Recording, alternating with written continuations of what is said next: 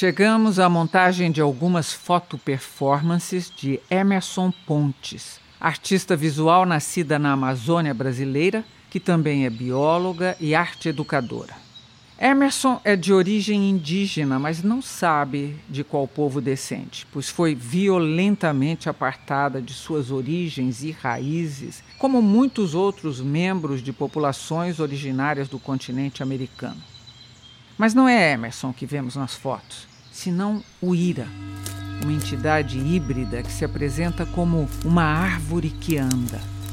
Ela nasceu em 2016, durante o processo de impeachment de Dilma Rousseff, quando o biólogo decidiu expandir sua pesquisa acadêmica e buscar formas de levar o debate sobre a conservação ambiental e os direitos indígenas e LGBTQIA, às comunidades de Manaus e seus arredores.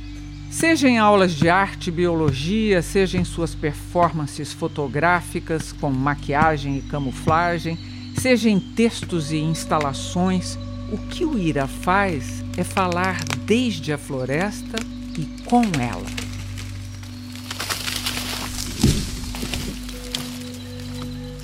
Os elementos usados por Uira na sua caracterização para fotos e foto-performances são sempre provenientes da natureza e podem envolver ramagens, sementes, conchas, folhas e flores. A sua aparência está em constante mutação, assim como a floresta.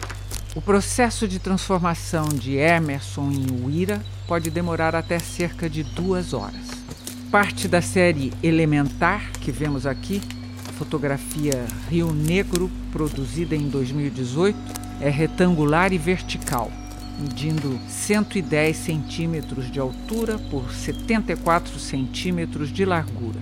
Mostra em destaque o rosto de Uira, envolto por uma densa folhagem verde de variadas formas. Seus olhos brilham no azul intenso das pupilas que contrastam com sua pele coberta por uma tintura preta acinzentada. Dos dois lados do rosto, logo abaixo dos olhos, há caules vermelhos de onde saem ramagens brancas que parecem se integrar ao seu rosto como um organismo vivo. A parte central de seus lábios está pintada de branco e no seu pescoço é possível perceber, entre as folhagens verdes, um colar feito de contas e sementes. O ira não pertence a nenhum gênero ou espécie e, em seu não pertencimento, identifica-se com a vida como um todo.